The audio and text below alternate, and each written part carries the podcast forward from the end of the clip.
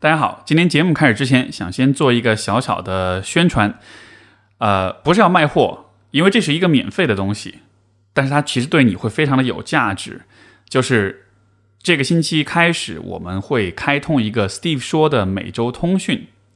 这是怎么一回事呢？呃，容我花几分钟时间跟你解释一下。其实我一直都在讨论有关信息源的问题，就是我们每天，如果说我每天吃的东西决定我们的身体健康的话，那么我每天阅读的信息其实就会影响到我们的呃精神健康，影响到我们的精神生活、思想水平。而在现在这样一个时代，其实要获得优质的信息是非常困难的。呃，每天我们打开微博、微信，所有的社交媒体。你看到的都是热点事件，都是流量，都是热搜，都是这样一些非常博眼球的，啊，这样一些但是很低质量的信息。这个其实我们反复的在很多节目当中都有提到过，现在的这个传播手段是多么的影响到信息质量。包括今天这一期节目，我跟我们的嘉宾方可成老师，他是一位传播学者，其实我们也聊了很多有关传播和信息质量的问题，呃。因为这样的一个问题一直存在，因为我们一直被社交媒体垄断，然后我们一直在获取大量的无用的低质量的信息，所以其实人们的精神生活是非常贫瘠，是非常混乱的。我们也没有办法，就是去了解这个世界到底是以怎样的方式而工作的，我们也没法了解说对于很多问题建立深刻的啊这种理解。所以这其实是我一直以来都非常啊想要去解决的一个问题。也是因为这一期跟方可成老师聊了之后，受到他的一个启发，因为他告诉我，他其实在做一个基于 email 的一个 newsletter，就是一个时事通讯的这样的一个服务，也就也就启发到了我，就是我也想要做这样一件事情。所以其实我从下周会开始开通的这个 Steve 说每周通讯，它其实就是这样一个很复古的方式，它是一个基于电子邮件的订阅。每一个星期，我会给你给所有的订阅者发一封电子邮件。这个电子邮件包含的内容是什么呢？因为我们 Steve 说，其实邀请过很多出色的嘉宾来我们的节目上。这一次的这个啊每周通信，我就邀请了十多位我们过往的嘉宾，我们形成了一个小的微信群。我每周就会让他们在这个群当中分享一条他们这一周之内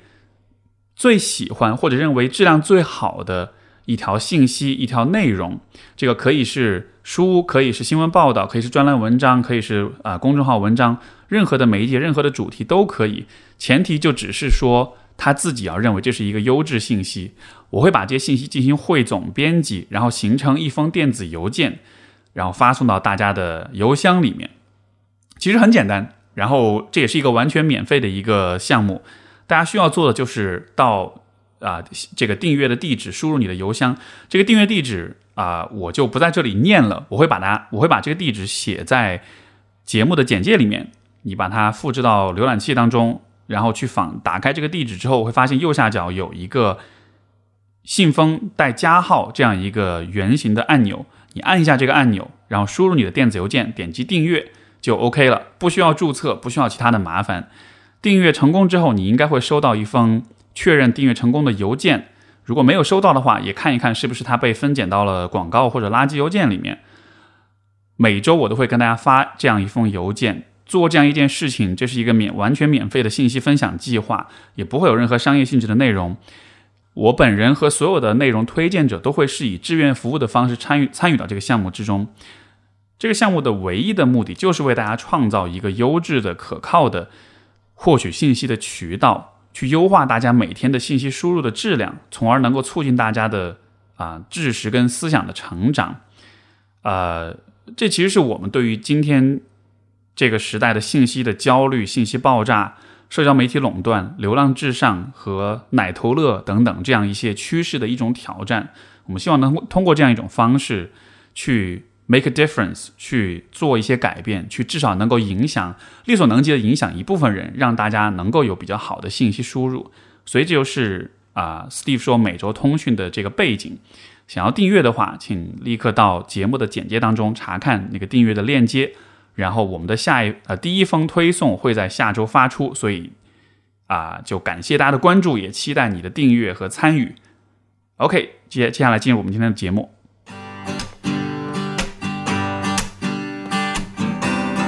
欢迎收听 Steve 说，和我一起拓展意识边界。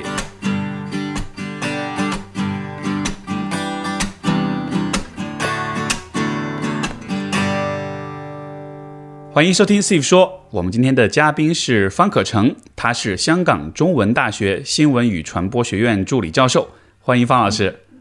Hello，大家好啊，Steve 啊，谢谢邀请。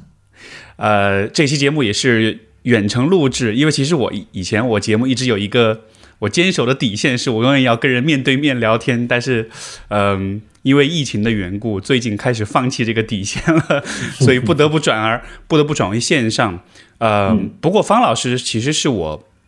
我最开始是从不合时宜那期节目了解到你的，然后我其实和听完了你的那期节目之后，对我的触动非常大，因为我觉得一方面你关注传媒、关注媒体，这和我的兴趣点非常契合；另一方面，你啊所传达出的那种对于廉洁、对于真实性的那种，嗯，那种在意。啊，也让我觉得就是和你有很多很多共鸣，所以我听完那期节目，我就说我一定要找方老师聊一聊。所以今天非常开心能够请到方老师到我们的节目上来。呃，然后因为就是我看到你是之前是先是在南州是做新闻工作者，后来又转向了，现在是去这个去教学，是去做新闻与传播的这个教学。所以或许可以先跟大家介绍一下，就是你的。大概的这个职业的路径跟背景，这个是是怎么样的？对对对，是我之前是在啊南方周末做记者了。之前是在啊做记者之前是在北大新闻与传播学院读的本科和硕士。那可以说，其实是一开始就是想去南方报业集团来做记者了。因为当时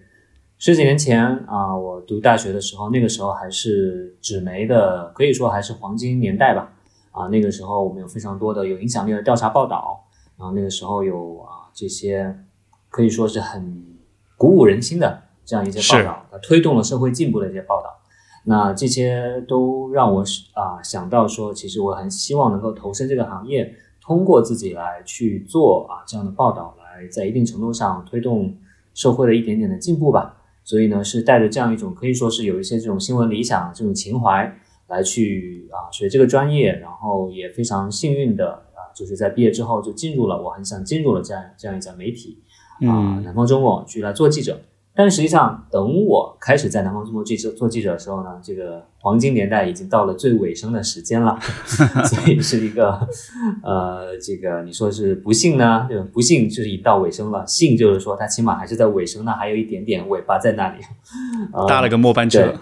对，搭了个末班车，所以呢，我也没有做太久，是一零年到一三年做了三年的这个记者，啊，后来其实我的很多同事都是在一三一四那两年去离职的，因为确实这个国内的纸媒衰落的很厉害，南方周末本身它也衰落的很厉害，所以呃，我自己选择了一个新的路径呢，就是我自己可能想去做学术研究，啊，这个做学术研究其实也还是研究媒体啊，研究这种媒体和社会之间的关系啊这些话题。啊，我就啊申请了去美国读博士。那在啊一九年的八月份啊一九年的五月份吧，从这个啊美国宾夕法尼亚大学获得博士学位毕业，然后就到了香港来当老师。所以基本上是这样一个路径。那我的这个现在的研究呢，本也是和这个新闻媒体以及媒体和社会的关系是以这个为主题的。但是呢，因为现在嘛，这个待会儿我们也会提到，我们会提到很多关于社交媒体的话题。那也是因为你说，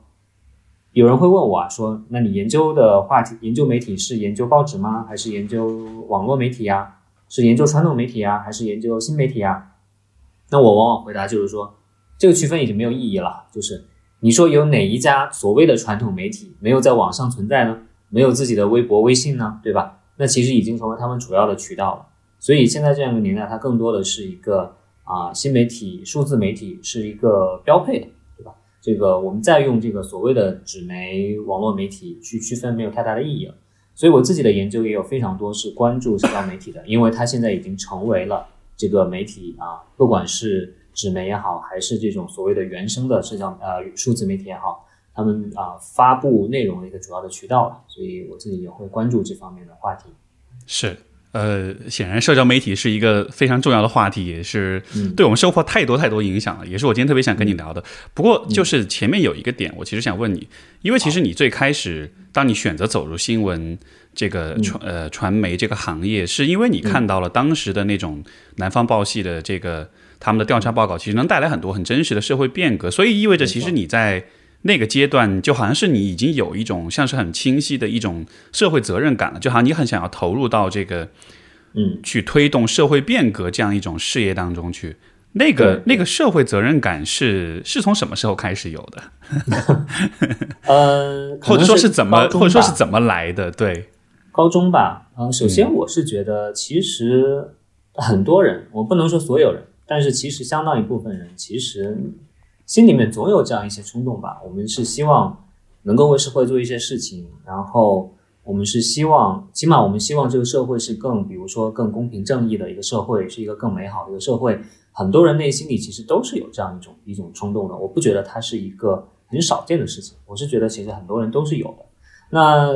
不到我自己的具体的例子来说的话，我可能是其实是受报纸和一些书刊的影响比较大了。那啊，我后来去了南方周末，实际上我在高中的时候，我基本上每周也都会去报刊亭来买这个南方周末这个报纸。那基本上在看这些文章的时候，也就会在从从中受到一些影响了。然后再加上那个时候读了一些书，里面说到了一些，比如说知识分子，不光是中国的知识分子，还包括像东欧的知识分子呀，他们在这个社会啊进步的过程中发挥的作用，实际上也是让我觉得挺受这种啊影响的吧。再加上嘛，那个时候我一直，我之前有一个说法就是说，啊那个时候实际上是属于青春期了，对吧？其中这种带有这种理想主义色彩的这种故事，其实是很容易感染一个这个青春期的这么一个少年的。所以，我我我其实我觉得这个倒不是一个特别啊，怎么我说明我多多特殊什么之类的。我觉得只是我比较幸运吧。比较幸运的是，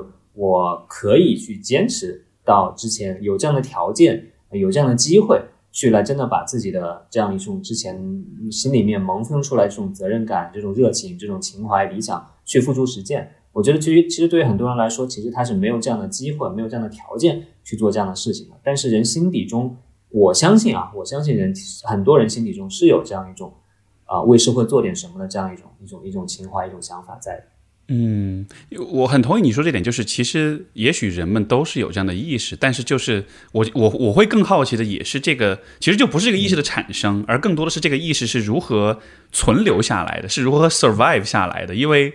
就就像你所说，可能很多人都会想做点什么，但是在一个逐渐成长的过程中，好像许多人心里面这个这个火苗就就慢慢就灭掉了。但是对于你来说，其实你。嗯，是保存了它，而且不光保存，你还把它继续发扬光大，成了一个 像是像是指导你人生的这样一个方向的方向性的一个东西。但是就你也提到说，就这个也许是和你，就是你会比较幸运，你有这样的环境去去去保存这个火苗，去发展它，去去拓展它。对对，是的，是的，我觉得其实是比较幸运吧。一方面是说家庭会给一个相对宽松的一个氛围了，就当然是说呃，比如说我的家人，他们当然是。怎么说呢？比如说我妈，她会更期待我去，比如说去学理工科，然后在实验室里面做实验，做一个与世无争的这么一个 研究者这样子的。呃，他们更关心啊，觉得是这种是更安全啊，或者是更稳妥啊这种一种职业选择，他们会有这样的想法，但是他们不会干预我的选择，就是我想做什么，他们也从来就没有反对过，更没有干预过这样子的，所以给了我这样的条件，再加上呃，我也算是。小镇青年吧，就是作为一个我家在安徽一个一个一个一个一个小县城，所以其实是在这样的一个啊小镇青年所能够拥有的，基本上是唯一一种这种啊上升的途径，进入大城市这个途径啊，也就是通过高考，通过这个高等教育来进入啊啊这种大城市这种途径啊，也是我能够有拥有这样的途径进入，然后去上到了最好的大学里面。然后在这样的学校里面也遇到了很好的老师，一些很好的同学之类的。然后在之后去做实习，去啊各种媒体做实习，然后去真的工作，其实也都遇到了很多人的帮助。所以我觉得啊算是比较比较幸运的这样这样一批了。嗯，你刚才提到安全，就是你说到像你你妈妈是希望他你是去理工科实验室这样的，所以所以我也在想，就确实就这个确实是这样啊。你因为你反过来说。你去做媒体的话，你是面对一个很复杂的社会，而且你刚好又是也又是又是以这种像是就是比如说你做调去做这个新闻调查，这其实是监督性的、批评性的，对对对，所以所以这其实真的是蛮需要勇气的。然后这也是 就这也是我很很关注很关注的一个点，就是勇气这件事情。就是我不知道你会不会这么觉得，就是其实，在当前社会，对于年轻人或者对于所有人来说，其实勇气都是一个不那么常见、不那么普遍的一种品质。就是许多人是有想法，就当然也有有你说那个点，就是有没有这个环境，有没有这样一种机会。但是与此同时，你要敢于去坚持自己想做的事情，呃，这种勇气，我觉得也不是所有人都具备的。那对于你来说，我我我也好奇，那你的这一个部分是是是怎样去培养，是怎样去嗯去去拥有的呢？就你会怎么看这点？嗯，我我其实觉得有点惭愧了，我其实也就 很难说我是多有勇气，但是啊，实际上我觉得有一点啊，就是很多事情是你只在外只站在外面看的时候，你就会有很多想象，你就会想象，比如说。你会想象这个事情好像很危险似的，但其实你真的去深入了，你去真的去进入一家媒体做了，你其实就会发现这个事情是不太一样的。它其实说说老实话没有那么危险，就是就是在中国做记者遇到的最糟糕的情况，大概是采访的时候被打被打一下啊，被打几拳。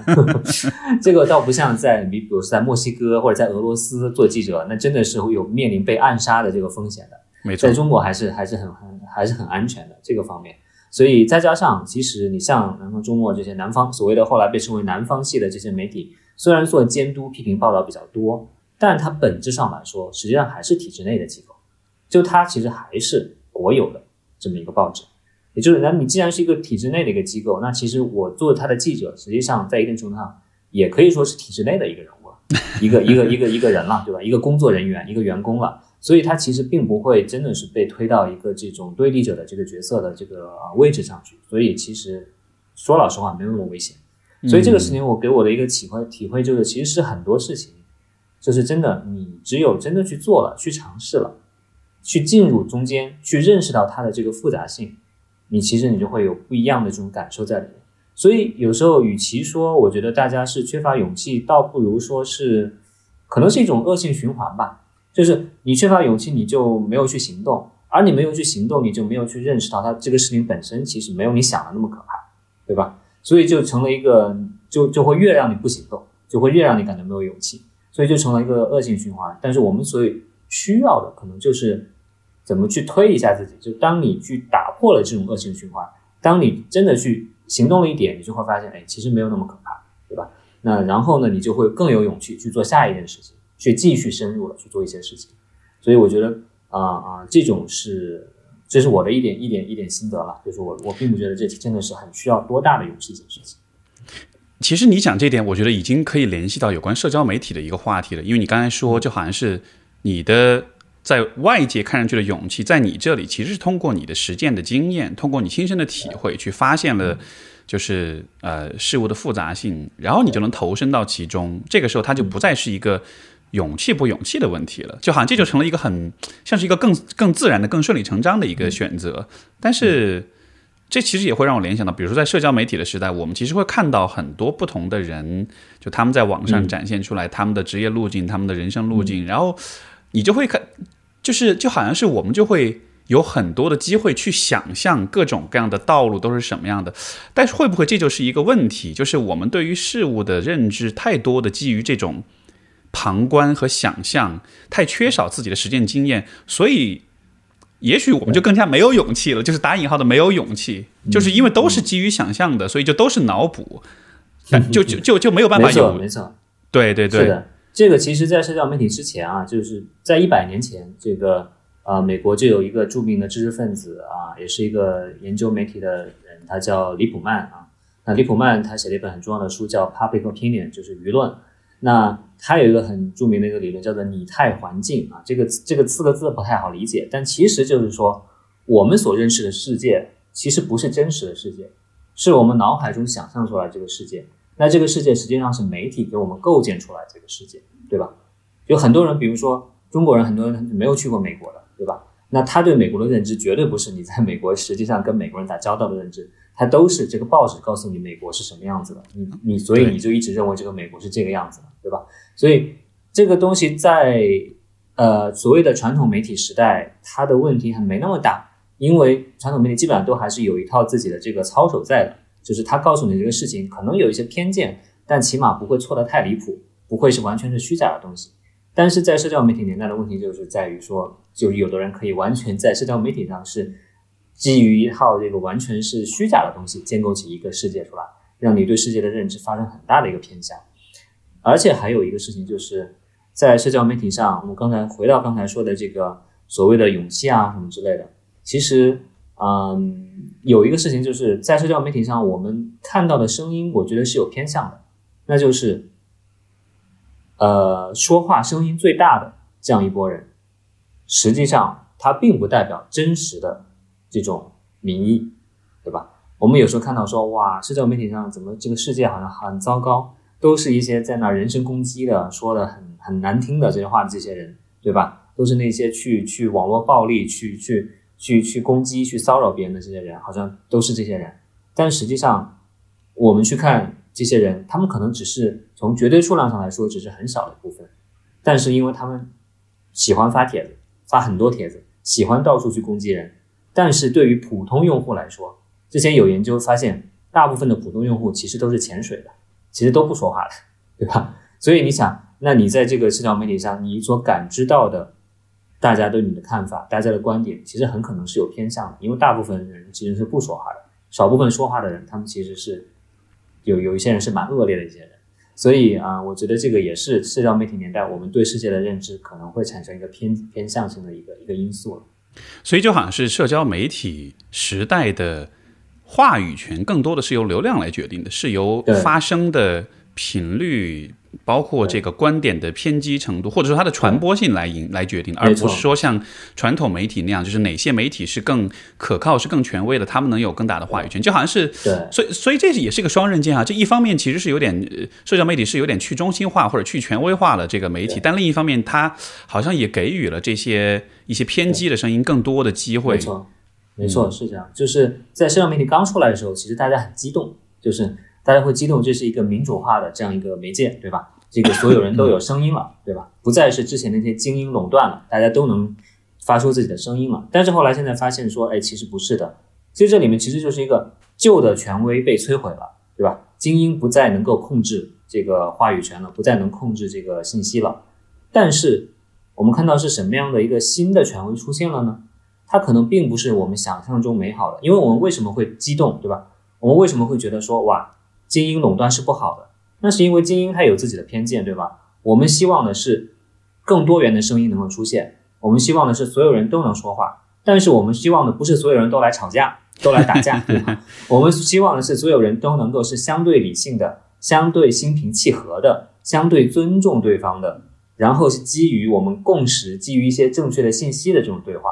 但现在我们看到社交媒体实际上就没有做到这一点，对吧？它确实是打破了精英的垄断。但是它却形成了新的垄断，就是你刚才提到的这种更情绪性的、更偏激的这种啊声音，甚至是更暴力性的、更吸引眼球的、更刺激的这些信息，形成了新的垄断，他们成了在社交媒体上被传播的最广的、最占据主导的声音了。所以，这种当他们成为主导之后，实际上又成了对其他声音的打压了，那就是那些我想来心平气和的讨论问题。我都觉得没办法讨论了，对吧？之前呃几个月前有一篇文章在中文社交媒体上传的很广，叫《中文互联网上讨论的消亡》，对吧？其实很多人转发那篇文章，就是因为被这个标题刺激到了，就觉得哇，exactly，对吧？就完全是这样。我们现在就是没法在中文互联网上讨论问题了。我觉得其中很大的一个因素，其实就是在于我们在这个中文互联网上社交媒体上新的这种占据主流地位的这些声音，其实它是。不太友好的声音，实际上是不太有利于我们真的是多元的、相互尊重的这样一种啊理性的讨论的这样一种声音。这个过程，我我会让我横向联想到，就像比如说，这个美国去把叙利亚的前政府推翻了，然后他们就觉得这带来了民主的可能性，但是后来结果他们走了之后，一个巨大的一个权力真空，然后就 ISIS 就起来了，就好像是就好像是这种自由和空自由的空间，它理理论上来说，它确实给了新的就是多元的声音、多元的呃这种可能性，但同时好像它又没有一个一个像是一个保护机制去去避免这个空间被那些。就是有权力欲望的，或者带着图谋不轨的人去去去去去占领，所以好像我感觉好像是没呃，这个舆论好像也有这样一个问题啊。你有了社交媒体，有了这样一个自由度，大家都可以去讨论，但是我没有办法去阻止去。去去避免就是这种极端声音出现，所以所以这个，所以你看现在这个美国的这些媒体，Twitter 也好，Facebook 也好，之前特朗普出来，然后就就破了例了，就开始开始封禁了，开始封账号了，什么就好像是。大家发现啊，我们好像还是得有那么一个像是一个保护的，或者是一个一个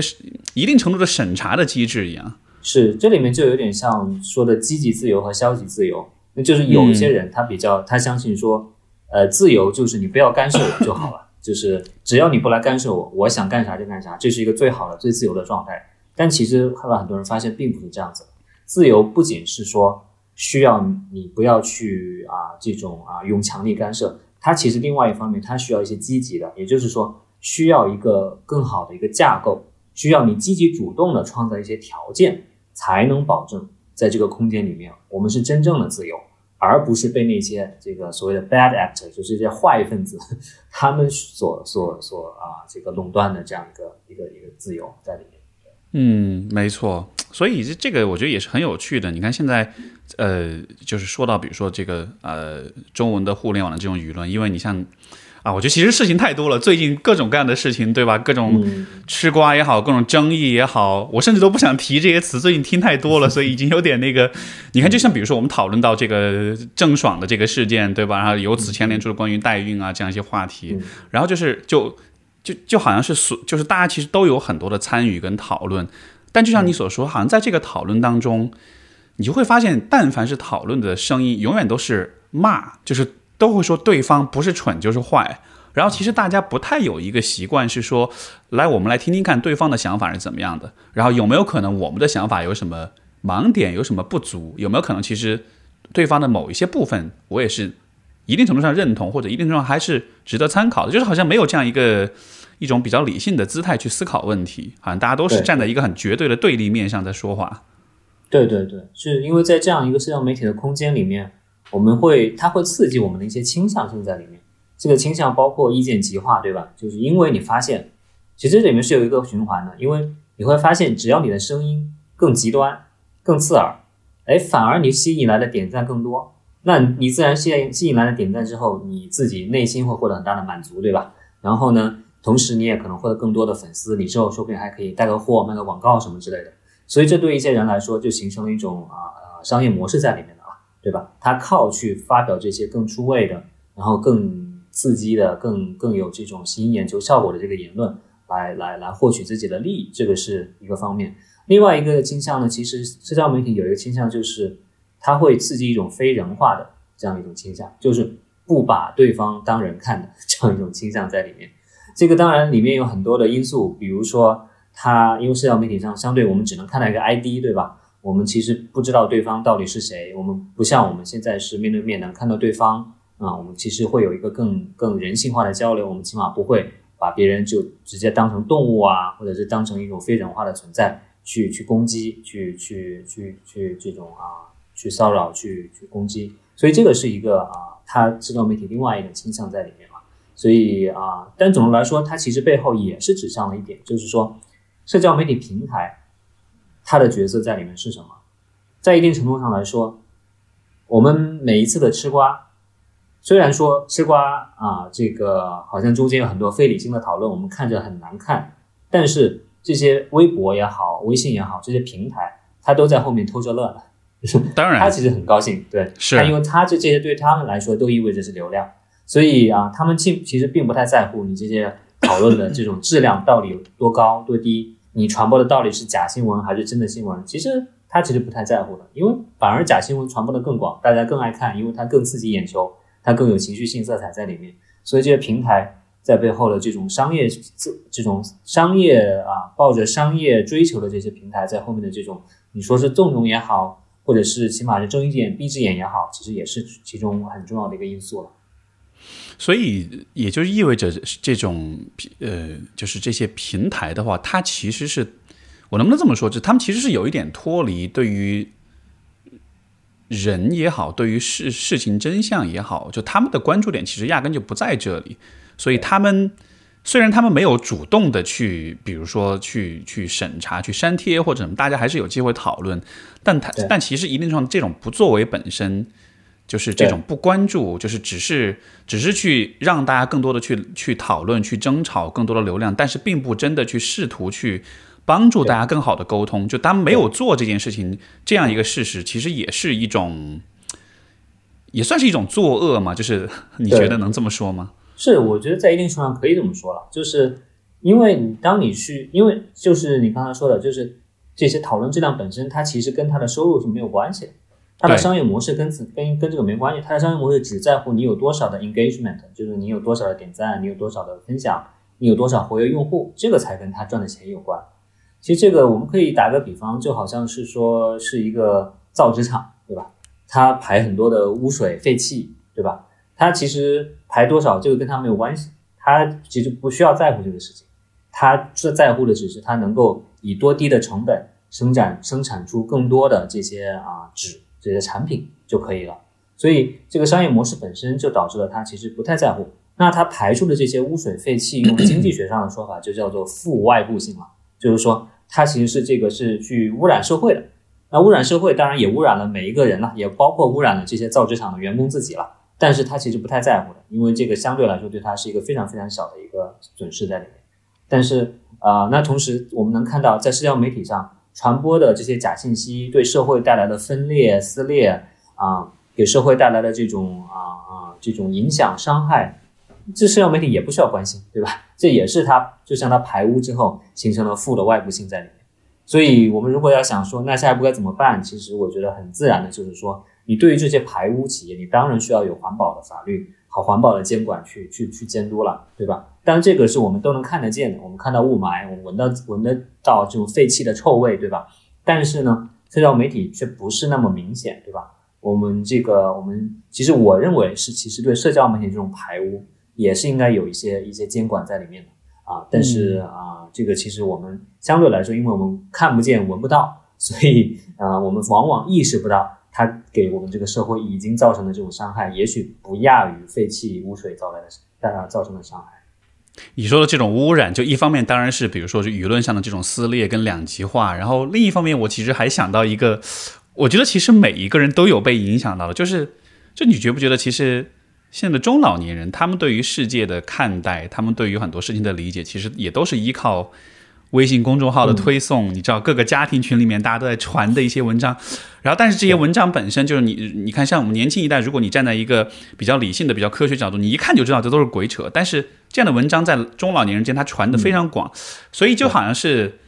就是这个公微信这个这个这个平台，它没有对这些信息有进行一些有效的管理，所以我就在想，无数的文章在无数的中老年人之间去传递，也就意味着其实所有中老年人的。认知，它整体的知识水平是是是受到很大影响的，而由此带来的，比如说，嗯，家庭关系的冲突、生活方式的冲突，包括对他们自身的健康，对吧？因为很多养生的这种谣言，就是是真的带来很多直接的伤害的。就是这个部分，如果你想想看，就是一个平台可以。愚化一整代人，当然我这说的有点戏剧化，但是但是真的那个效果是不是其实真的是有这样一种影响是的？是的，你这个例子挺好的。当然你更多是从代际的角度去分析，但我觉得我想分析的角度其实是从这种，其实他们是弱势群体。说白了，其实我们再次以这个污水、废气、环境污染为为为例，环境污染，你以为是污染全世界、全全社会，以为每一个人都受到影响是一样的吗？不是的。实际上仍然是弱势群体受到环境污染的影响更大，对吧？很多污水都其实都是排到农村去了。其实农村的这个污染是非常非常的这个严重的。所以那有钱人他可以给自己买这个净化器呀，去买这种啊喝这种纯净水呀，对吧？你是可以想办法给自己打造出一个相对没那么污染的环境。但是弱势群体却没有这个能力。那对于信息的污染，其实这些也是一样的。那老人他其实，在数字时代绝对是一个弱势群体。因为他对技术的不熟悉，啊，对吧？所以他导致他更容易受这些这些社交媒体上的这些虚假的东西、这些不好的东西的这个影响。所以他们绝对是啊，我我认为在里面其实是体现出来，就算是这种负的外部性，它其实对每一个人的影响也都是不一样的。嗯，就说中老年人他因为信息的这种识别筛选的能力是比较相对来说是很弱的，他没有办法像年轻人这样很熟练的运用这些信息检索工具，所以其实他是很容易受污染的。对，嗯，这个点很，这个点真的很重要，所以才，会其实不出现很光是中。老年人啊，你包括说你说农村里面对吧？就是啊呃，就是农村里面的小孩儿，他也许游戏打得很好，对吧？他用这 个手机玩游戏玩得很很好，但是你说他通过手机去获取更好的信息，更啊、更好的去使用社交媒体为自己的个人成长服务，这个他也是没有的，对吧？他比起城市里面小孩要差很多，因为甚至城市里面最好的学校，或者是说家长会有意识的，会甚至去教小孩如何更好的使用社交媒体，使用电子媒体，为自己的学习和个人成长提供帮助，对吧？但是农村的小孩，他可能就没有这样的这种教育的这种资源，他最后给一个手机给到他手里面，可能真的就变成了只能是用来他来刷抖音或者是玩游戏了。没错，就好像是其实虽然互联网虽然社交媒体存在，看上去是给了所有人就是跟这个世界连接的可能性，但是其实对于这种技术，对于这种传播手段的。呃，就是这种传播途径的这种熟熟悉性，这种这种呃呃，对就是你你是否懂这个东西，对，你你对它的知识和技能掌握多少，它其实会决定你是否真的有去连接。然后你说到这个，我想起一个例子，就是我前段时间在网上看的一个纪录片，是一个是关于杀马特的，我不知道你有没有看过，嗯就是他就对杀马对对对特？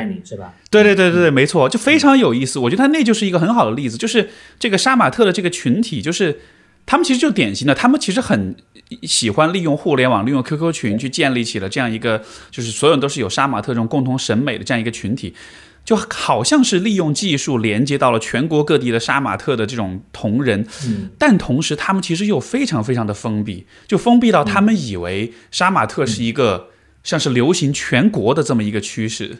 就是就是看上去连接了，但实际上又是封闭的。当时我看到这个，我就是，所以你刚才说到就是这种像农村地区或者是这种就是可能偏远地区的这种，就就包括是信息时代。的这种弱势群体，我觉得这就是一个很好的例子，就是它并没有真的受惠于这种连结性的存在。对对，因为它不是说给你一个技术，你就懂得去怎么样最好的使用它的。其实这背后其实跟你的阶级、跟你的家庭教育背景其实都是有关系的。所以这里面还有一个很有很好玩的一个事情，就是在去年前年我在《纽约时报》读到一个文章，他说现在在硅谷，对吧？硅谷就是靠做这些科技产品啊赚了很多钱的这些富翁们，他们的小孩儿，他们是禁止自己的小孩使用 电子产品的，这个我觉得是一个很讽刺的这么一个事情，因为他们知道这个电子产品太上瘾了，这些小孩其实是非常容易沉迷其中的，所以他们更愿意自己的小孩去玩泥巴，去跟这个真实的人去互动，而不是沉迷在自己的这个这个智能手机上。嗯这个这个，我我在想，会不会在不久的将来，其实也会逐渐的让整个社会走向一个就是所谓赛博朋克的这样一个一个一个形态。因为因为之前我不是也跟你提过嘛，嗯就是就是这个赛博朋克还不是那个二零七七那个游戏那个赛博朋克，而就是说是更多的是一种就是在社会。呃我的理解应该是一种社会的两极化，在社会的顶端是大的科技公司从资本跟资源跟技术上的对于社会的全面的控制跟压制，而在下面是，所以他们是赛博，而朋克就是社会的底层是普通老百姓，他们过着一种很、很粗糙、很辛苦，然后很艰难的生活。他们一方面依赖于这些科技带来的便利，但另一方面其实也是你说的戏剧化一点，是把自己的灵魂跟肉体的出卖给了这些技术，所以它其实是是这样一种状态。当然，这个二零七七这个游戏，它里面创造那个故事、那个那个那个环境，真的就是一个非常非常真实，而且我觉得肉眼可见会发生的一个未来，就是不光是科技对我们的入侵，不光到了手机，而是我们的身体、我们的就是手啊、脚啊、各种器官啊，甚至大脑都可以被科技的这个部件给替代，就是像是对于人、人的肉身的一种全面入侵。所以，所以这是一个不可避免的未来吗？在你看来？嗯，我没有玩过这个游戏了，但是我觉得我之前看过这个呃《人类简史》的作者这个尤瓦尔哈拉赫拉利他的一个说法了。他说他预测未来我们可能走向的一种未来吧，是百分之九十九的人呢，实际上他们是啊由机器给他们来决定他们的，就是他们生活中吃什么、穿什么、每天做什么，都是由人工智能给他们来决定的。实际上我们现在很多人的生活已经被人工智能主宰了，对吧？我们打开淘宝，可能是别人这个机器给我们推荐了什么，哎，我们发现真的是我要买这个，对吧？我们打开外卖，其实也是一样的。所以，呃，百分之九十九的这些人呢，就是这个中间好像好像是一个进步，说，哎呀，这个人工智能为我们服务了。但是按照赫拉利的说法，这个实际上是人文主义的一种失落，是人人性的一种失落，对吧？因为人之所以为人，就是因为我们是自己的权威。我们不需要听取其他人的意见，我们自己可以决定，对吧？我们从中世纪走过来，中世纪我们是要听神，对吧？听神的权威，听这些啊神父来给我们决定我们生活中要怎么样做决定。但是后来文艺复兴之后，我们发现了人的价值，那就是强调我们要 follow your heart，对吧？我们要听自己的，对吧？但是呢，之后我们可能又退化了，退化成我们又不听自己的了，我们是由机器来决定了，机器给我们分配了什么，我们就接受什么。对于百分之九十九的人可能是这样子，那同时对于百分之一的人，他们就是这个社会的精英阶层，他们仍然是有自己的，他们可以决定，他们是保留了人的尊严、人的决定性在里面。同时，他们的比如说他们的小孩上的是真的人人的老师给他们上的课，但是那百分之九十九的普通人给他们上课的都是机器人，都是这个算法、人工智能给他们上课。你去医院里面看看病。那百分之一的精英是真人的医生给你看病，但百分之九十九的普通人是由机器人给你看病，给你做诊断。对，所以之后他想象出来的是这样一种非常两极分化的这样一个社会，跟你描述的这个赛博朋克，我觉得其实有非常多的这个啊相近之处的。所以这个可能是他警警告我们吧，他警告我们这种可能的未来，那就是人变得无关紧要了，对吧？就百分之九十九的人，他他他人作为人，他基本的这样一种尊严，他这样一种自主性都消失了，所以他其实是警告我们不要走上那样一种未来。嗯，就好像是在那样一种未来里面，人的主观的自我意识是被不断的压缩的，因为其实也不重要。然后一个更大的体系，一个系统，一个 AI 也好，一个机械化的一个意识，那个意识好像会更多的侵占。我们自己个人的这种意识空间，所以就好像是让我们重新回到一种有点像是有点像是动物的一种状态里面了。是是是，对，这这听上去像是一个权威，对，这听上去像是一个 有点令人焦虑、有点这个 有点阴暗的未来。是是是，但只这只是一种可能性的未来了。就是特拉利也说了，另外一种可能性的未来，其实就是呃，数据的力量、人工智能的力量和人文主义。这种结合起来，就是我们仍然是由人做主宰。那这些所有的人工智能，他们只不过是辅助我们，我们不能让他们成为了僭越的这样一种一种角权威的角色。同时呢，我们也不能在这个社会上造成如此大的这样一个社会分裂啊。当然，这个是一个更理想的未来了。但是，怎么去走向这个未来，我们确实还很难说。但我觉得，如果要走向这种未来，我们有一点很重要，那就是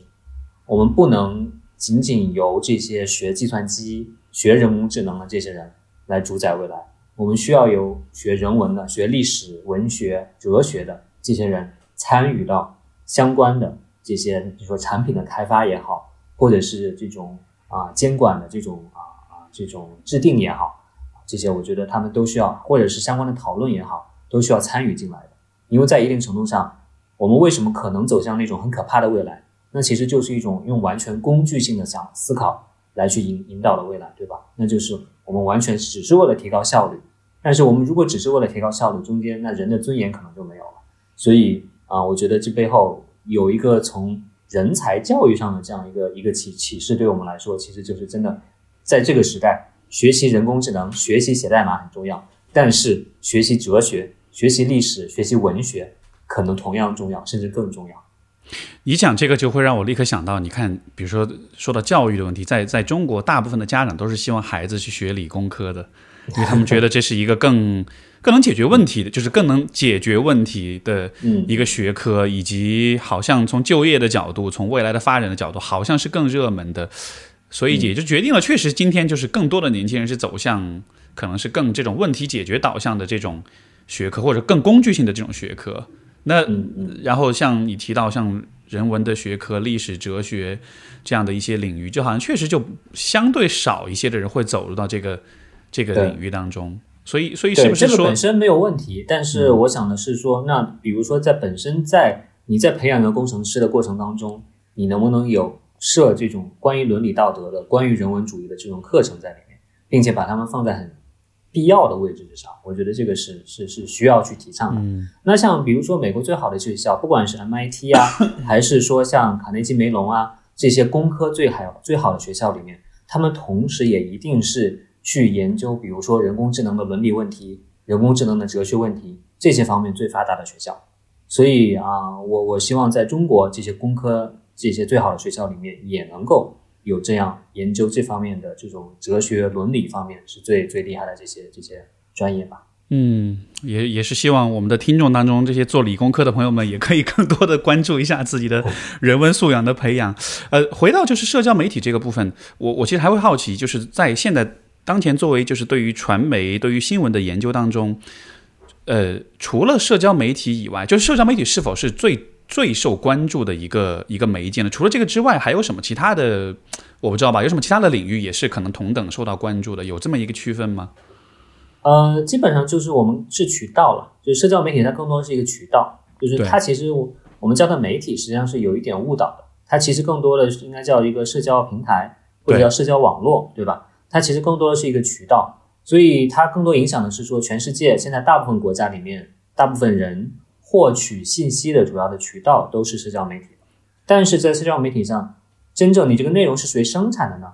那可能很多还是所谓的传统媒体生产，对吧？纽约时报生产内容，只不过你现在不是直接去报刊亭买纽约时报看了，而你是通过 Facebook 上你的朋友分享了一篇纽约时报的文章，你点开看了才看到的。所以它其实更多的是影响的是我们和我们去获取接触信息的这个渠道。嗯，如果这样来说，就是呃，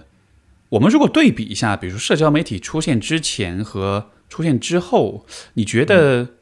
比如说我们把一个九十年代的年轻人和一个二零二零年的年轻人放在一块儿对比，你觉得他们在看世界也好，他们在对于问题理解上也好，就是会有哪些显著的不同呢？嗯，呃，一个点就是说，从一定程度上来说，今天的年轻人是更加幸运的了，因为实际上你在互联网上是有无穷无尽的信息，然后我们现在的网络连接也是无处不在的，所以只要是你是有心、有能力、有技巧去获取这些最好的信息，实际上你真的是这个全世界的最人类最精华的这种智慧成果都在你的指尖。实际上，这个所以你从这个上角度来说，你是很幸运的。但是问题就在于是说啊、在这个年代也是更复杂的，就是这些最好的信息在那，但同时这种垃圾信息更多，所以今天的年轻人来说，更难的是你怎样在无穷无尽的垃圾信息之中去发现那些真正有益的、优质的、宝贵的这些信息。那九十年代来说，它没有它信息没有爆炸，对吧？它其实当时是处于一种信息贫瘠的状态。就是大部分人都还没有上网，就算上网也非常这个很慢的这个速度的这个拨号上网，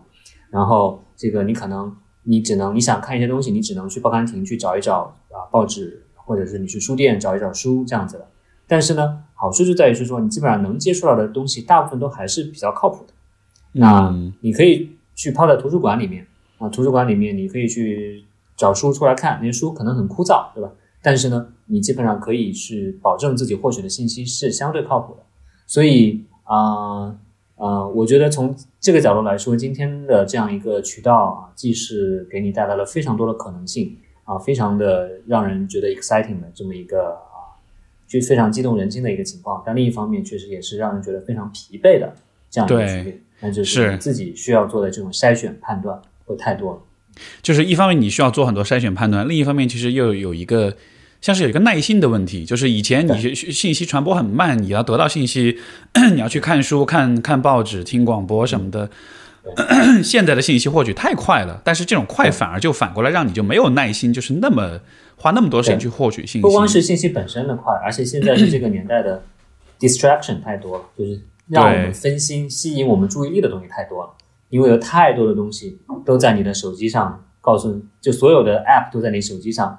争先恐后的说来点我来点我，对吧？所以这个年代，所以是非常考验人的这样一种自律自律能力的。没错，我因为我我刚才说到这个，我想起一个东西，因为我俩应该就是你你应该跟我年纪差不多啊，我们都是八零后，所以我估计你应该看过。我小时候特别特别喜欢看的一个电视节目是，你知道，就是是那个中央台的正大综艺。嗯，你还记得那个节目吗？就是对对对对对，就是因为，而且我特别喜欢看他其中一个部分，就是他会到国外很多国家去拍，就是当地的一些我没有见过的东西，然后让我们猜这个东西是干嘛的。就这个是我当时特别喜欢一个环节。然后我就记得在那个年代，就你看到这个的时候，就是你对于国外的这样一个概念，就充满了那种兴奋跟好奇，你就觉得哇，有这么多新鲜的、有趣的事物。然后，但是到了今天，就是。我们的姿态就是反过来，就是国外，国外有什么好的？你看现在，现在年轻人反而就觉得国潮，反而就觉得中国 Made in China 是最好的。那国外有什么了不起？就好像在这种呃审美上也好，或者在这种呃应该怎么说呢？就好像是我们的这种情绪反应也是有很大的变化的。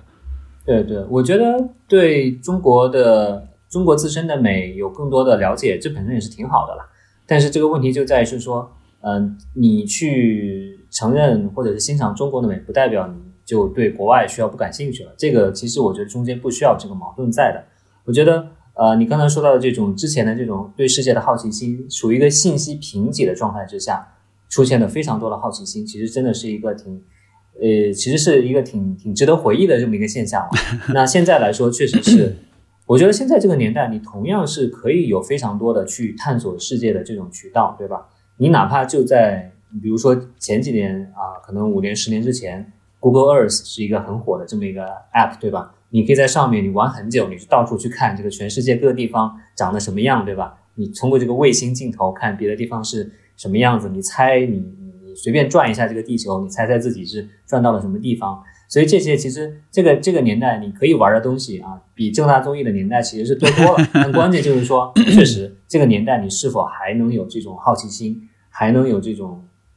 更开放的心态，对吧？还能有这种真心的是去想领略这个世界的美，这个这种这种心态本身确实啊，在好像似乎在这个年代比之前要少很多。嗯，我也也许也是因为这样的缘故，所以现代人是更容易抑郁的，就好像是没有什么事情是值得兴奋、值得好奇的，就是大家的那个那个那个快乐和兴奋和好奇那个阈值被提得非常非常高，以至于就是大多数事情都并不能真的带来那种。新鲜的享受的那种感受，所以好像就情绪上就是都会有一个很，我们的情绪曲线都变得非常非常的平，好像。嗯嗯，也许也许因为所有的互联网产品，它都是最聪明的人削尖了脑袋想办法来让你感到开心、感到高兴，然后让你上瘾，对吧？所以确实可能在一定程度上会影响我们这个年代的这种阈值了。嗯，是。所以如果从你看我们刚才谈论到讨论到就是社交媒体对于人的影响，不管是从事实上，从信息获取的能力上，还是说从可能比如说心理健康的状况、情绪上的，就显然是有这样一些影响的。它的好处很清晰，它的坏处也很清晰。嗯，从你的角度来说，你觉得我们如果往未来去看的话，是否是否有这种调整和修正的可能性？我们是否有一个更好的选择存在？就是这样的一个方向，现在清晰吗？从嗯，从你的角度我们一定是需要去调整的，我们是一定是需要一个不一样的一个未来的，但是具体的方向可能还没那么清晰。但是现在的这样一个，我觉得现在我们走到的阶段是，我们已经可能到了一个相对来说，我觉得可以算是一个比较转折点的位置。我刚才说了，社交媒体刚出来的时候，大家是很兴奋的，对，大家完全是非常乐观的，觉得它就是给我们社会带来非常多的好处的。但是现在呢，实际上基本上我们。基本上很多人都会发现，说社交媒体这些巨型的科技平台本身，他们实际上是带来了很多的不好的影响。嗯，那我们想想，其实，在十年前，你如果要去跟别人说社交媒体其实挺不好的，它有很多危险，很多，那可能很多人就不会把你说的话当真，或者不会严肃的看待你，或者觉得你就是一个危言耸听的人，对吧？但今天，其实这样这样一种基本上成为一个社会的共识了。那我觉得现在基本上处在一个共识已经逐渐的出现。那至于说下一步我们具体要怎么走，这个我觉得还很不清晰，因为啊，这个中间有很多可能性了。比如说，呃，欧洲欧盟来说，它的主要的可能性就是它用更强的监管，出各种各样的法律来去禁止这个科技平台做各种各样的事情，通过这种方式来去保护这个每一个用户，比如说保护用户的隐私啊，对吧？保护用户的这种啊身心健康啊，这个是一个方面。那呃，我个人觉得还有一个很值得考虑的方面，就是关于商业模式的。那因为我刚才说到了，社交媒体平台它之所以不在乎这些信息质量，就是因为它的这个商业模式本身，它其实不需要去考虑信息质量，它只需要考虑 engagement 的这个数字就可以了。那我们之后是不是能有一个更健康、更良性的商业模式？它是可以将信息的质量、信息对社会带来的影响纳入到它的成本收益的计算当中去的。对，这个我觉得是一个可以考虑的一个方向，甚至说更进一步说，这些平台是不是一定需要是商业公司，对吧？它可不可以是 NGO？它可不可以是不赚钱的？那现在其实我们已经有一个例子，那就是维基百科，对吧？维基百科是一个是一个非盈利的这样一个机构，对吧？它不以赚钱为目的，但是它提供的这个信息，特别是英文维基百科，可以说其实是非常靠谱。是没错，确实是一个一直以来这个相对来说是信息品质比较高的一个平台了。嗯，但是因为它没有这种盈利的冲动去追求那些吸引眼球的刺激性的东西。真的是这样，你看现在，因为像我，我也在想，我我自己的信息获取源，其实维基百科很重要。另外就是有一些这种国外的一些这种比较严肃的这种专栏类的这种网站，就他们都是这样，就它全部是靠呃读者用户的这种赞助。来生存，对，这种都是靠 donation，然后，然后你就看到它的那个信息的品质真的就是会更高一些，呃，但是在，但是我在想，这样的生意在在国内不知道会不会有人愿意这么做，因为好像国内的互联网的氛围总体还是是一个很饥渴的状态，是，是的，一个是整体氛围，另外一方面跟政策也有关系了，就是国外的很多基金会它是可以去啊捐赠给媒体来做这种东西的。但是在中国的话，这个还是比较有政策上的限制，他们没办法。就基金会，它可以去做一些环保扶贫的项目，但是他们很难直接来做媒体的项目。嗯，哎，对啊，这个这个确实也是啊，就是这样的一些呃机构的存在，从一种机构的层面去支持那些就是提供更高品质信息的这样一些机构，这个确实好像还不多啊，在国内有这样做的。这样的例子其实是有政策限制。我自己其实很很好几年就是接触过一个很有名的基金会的人啊啊，就是他们也就明确的说了，他们因为政策风险的原因是不不介入这个媒体内容生产方面的。明白，这个确实是啊，比较比较有本土特色的一个 问题。我我好奇就是你呃，因为因为就是我们刚才聊聊是可能是大的环境的问题，如果回到就是每一个个体上面的话，呃。因为像你刚才所说，我们需要面对这样一个如此丰富跟多元的渠道，但是如何从这些海量的信息当中找到真正高质量的信息，这其实是很挑战的事情。包括也有很多信息时代的弱势群体，他们其实压根就不知道怎么做。那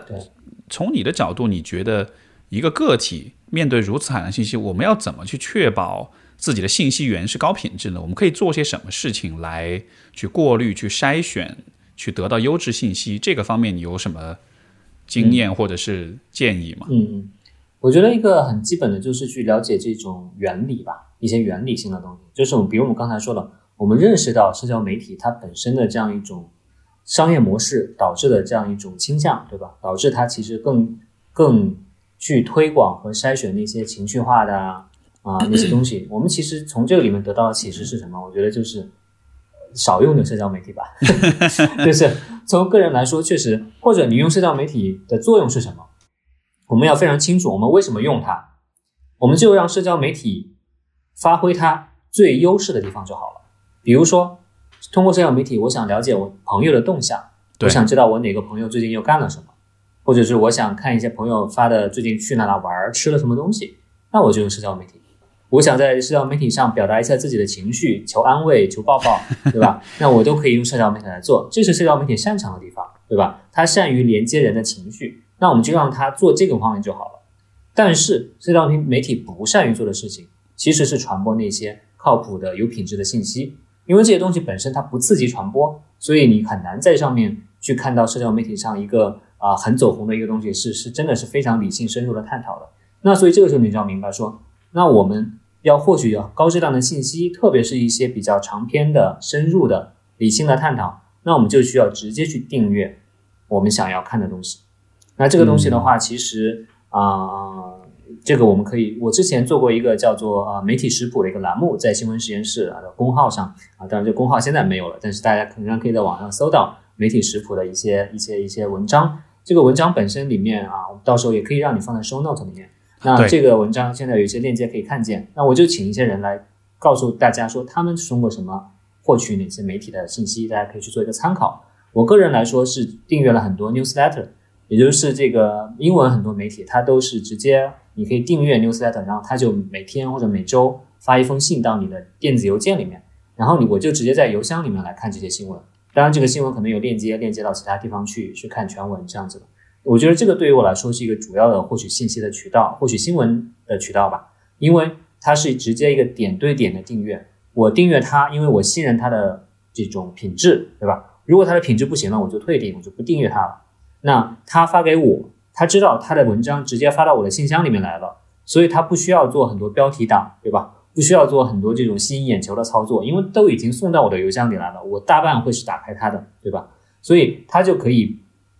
集中精力的把自己的这种啊啊这种内容做好，把这种内容的品质做好，这样我才会不不退不退订它，对吧？所以这是一个更加健康的，直接去把这种内容品质。啊啊，作为一个很重要的一个因素的这样一种一种订阅关系在里面，所以我个人是觉得，你最主要的一个关一个事情就是说，你要让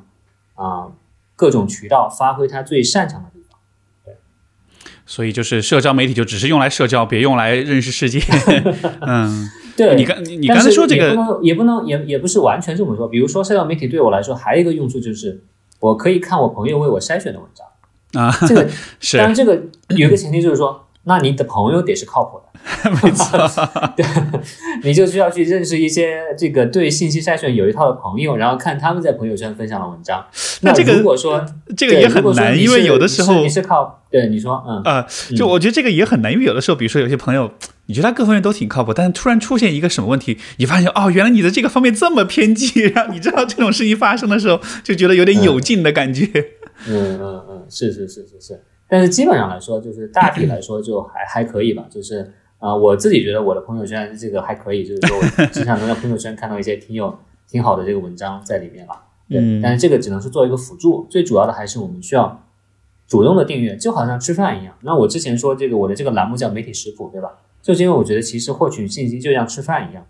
大家，你如果是特别是你如果搞健身，对吧？你对这个身材管理很很有需求，那你实际上都很明确的知道。我需要吃什么样的食物，对吧？我需要吃鸡胸肉，对吧？我需要吃多少蛋白质？我需要吃什么样的这个杂粮在里面，对吧？你都很明确的知道，而不是直接啊去到一个一个一个快餐店，然后让他来给你一个套餐什么之类的，对吧？随时吃的都往嘴里塞，这样肯定不行。对，嗯，你你刚才讲那个点，我觉得特别重要，就是就是你说到一个信息的传播的方式，你需要理解它的。原理是什么？你需要通过这样一种了解去明白，说它这个其实会影响到它的信息的品质。这个其实就是那个呃，那个那个叫什么 Marshall McLuhan 说的，就是媒介即信息嘛。就是对，就好像是说这个媒介的形式本身其实是会影响，甚至是会决定这个信息的内容它的品质。所以也就意味着，我们如果要提升这个信息源的质量的话，意味着我们每个个体其实是需要对于。传媒对于传播应该是有更多的理解才行，好像这样子你才有更强的甄别能力。是的，是的。其实每个人在生活中都有这样的智慧了。比如说，我们比如人际传播，其实是最最古老的一种媒介了，对吧？就是你通你通过你的朋友，通过你的什么七大姑八大姨听一些消息，你真的会把它当真吗？这可能你并不会，对吧？那为什么当七大姑八大姨他们在微信在朋友圈里分享的东西？你就会把它更当真了呢，对吧？其实我觉得我们其实是去去类比一下这种啊啊各种不同的这种媒介形态，其实确实会发现它中间会有啊自己的偏向性在里面。嗯，七大姑八大姨，我觉得是我们的区分的能，因为我在想哈，就是我们区分七大姑八大姨，更多的是因为，比如说你跟他们说话的时候，因为就是面对面交流的时候，然后这个时候其实我觉得我们对于人的。那种信任的那种敏锐度还是蛮高的。一个人他是否心怀好意，他是否是有点笑里藏刀，就是你知道那些很微妙的东西，你你在这种对话过程中，好像是都是很多都是可以看见的。嗯，然后因为是面对面，所以是更诚实，所以是更容易区分。但是好像信息传播就好像是。那个传播是一个匿名的传播者，你看不见传播这个信息的人他是什么样子的，没错，你只你只能通过信息本身来。我其实做一个类比，我你让我想到说，我我们也可以从信息本身内容的特点里面来判断，对吧？哎，比如说，呃，这个标题里面是不是用了很多感叹号，对吧？是不是用了震惊体，对吧？这些都是一些一些一些小的线索，让我们能看出来。其实现在在公号里面，一个号是不是所谓的营销号，其实蛮容易看出来。对吧？没错，他们常用的一些套路，不管不管是标题怎么做，对，或者是包括他们，我之前有个说法就是，但凡看到微信公号是一段只有一句话，而且还居中的，你就赶紧关掉，不要看了，对吧？我们看到很多这种，对吧？一段只所有都是就排版只有一，对对，排版就是每一段只有一句话，还是居中的，其实就是把读者当弱智嘛，对吧？就是，就是我这种这种号，其实明显的，其实就是他是要 target 到那些对这个信息质量完全没有要求的人，是非常容易被被被被骗、被煽动的人。所以我其实觉得这种这种这种公号一打开就不要看了。所以，所以这是否也涉及到像是一个要重新去呃去去培养这种识别能力？因为这种能力以前我们不需要，因为以前的传媒总体来说它信息质量都是很很高的，但是到了今天就。就好像真的是，就就我甚至觉得这个应该是被纳入，比如说这个基础教育的一个部分。你对信息的对，这种对信息的检索啊、甄别啊这样子的，好像这个实际上是一个特别特别有有必要的事情。没错没错，在在很多世界上很多国家，比如说像一些北欧国家，它这个确实都纳入了中小学的这个体系里面，就是这个 media literacy 这个信息的这种读写能力、获取信息、分析信息、判断信息的能力，这个确实是这样子。嗯。这个需要包含哪些？就是除了刚才我们说到的，比如说你从呃从文字本身的特征去鉴别，除此之外还有什么事情是可以做的吗？嗯嗯嗯嗯，就是你说对于我们每个人更实用的这种建议吗？对对对对。呃，我觉得其实就是一个逐渐的，就是说呃，就像继续我们刚才食谱的这个这个这个说法来说的话，其实就是需要你去。对自己的这个来源非常的非常了解，就是如果说判断信息质量中间有哪两个字最重要的话，我觉得就是信来信源两个字，信息的来源信源。你其实无非我们因为这个世界太复杂了，我们不可能成为每一个领域里面的专家，对吧？所以我们不可能既知道这个疫苗怎么回事啊，我们又知道这个啊。这个汽车是怎么回事啊？又知道这个另外一个美国发生的这个这个这个种族运动是怎么回事？对吧？这些我们太太太复杂了。我们能知道的呢，是说哪一个人或者哪一个媒体说的话相对靠谱，这个是我们能知道的。所以啊，之前有很多研究实际上也都发现是说，最善于判断信息质量的人，他们并不是基于信息的内容判断，而是基于信息的来源判断。所以。我们建立起一种对信息来源的判断是最直接的一种方式。那我们去了解，比如说在英文媒体里面有哪些是以这个信息质量为这种啊这种啊主打的，就是我们知道它是相对靠谱的这些媒体。我们有自己有一个，或者你知道有哪些工具可以去查询这些媒体的质量、媒体的偏向性。这个实际上我之前也做过一个小的工具。就是叫一个，呃，我做过一个叫西方媒体查一查的这么一个小的工具 啊，在有一个 Chrome 插件，也有一个啊微信的小程序，实际上你是可以在里面查询到一些基本的信息的。我觉得这个实际上是一个一个最最主要的一个思路了。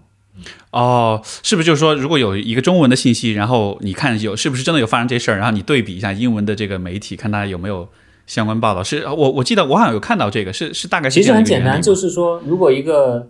呃，一个信息告诉说我是来自这个网址的，就是说是我是从这个网址获取的这个信息，然后我就把这个网址输进去，然后我就告诉你说，哎，这个网址实际上对应的是哪个网站？那这个网站本身它它的这个可信度怎么样？这样子，对啊。所以为什么说信源最重要？因为我们很简单，你我们去超市买东西，比如买买买牛奶，对吧？我们肯定是这个去看品牌的，对吧？我们去看这种这种它的这种品牌，它背后的代表的这种质量，对吧？我们不可能是是是看它的包装是什么颜色，或者是长得什么样，那肯定是一个更更没有那么聪明的这个消费者在里面。你你这么一说，我觉得还蛮可怕的。这好像是现在我们的我们的这个媒介的这个饮食，我们的 media diet，然后就是发现我们。我们习惯了吃各种三无产品，各种各种各种，就是你真的就是你都不知道是哪儿生产的，连个标签都没有，连个保质期都没有，然后就然后就感觉看着还可以，挺光鲜，挺挺新鲜，挺挺炫酷的，然后就然后就把它吃到身体里面去，然后是。这样时间久了，真的是带来好大的伤害啊！对你自己。是没错，所以你刚才说的很重要一点就是查标签这个，其实我觉得对于记者或者起码我自己的这样一种心得来说，就是查标签很重要。所谓的查标签，就是我看到一篇文章，首先，比如说有人在呃微信朋友圈分享一篇文章，那我打开，打开，除了我刚才说的看这个标题啊、看感叹号啊、看排版啊之外，我还有一个非常习惯的，就是说，哎，我首先看它出处的公号叫什么，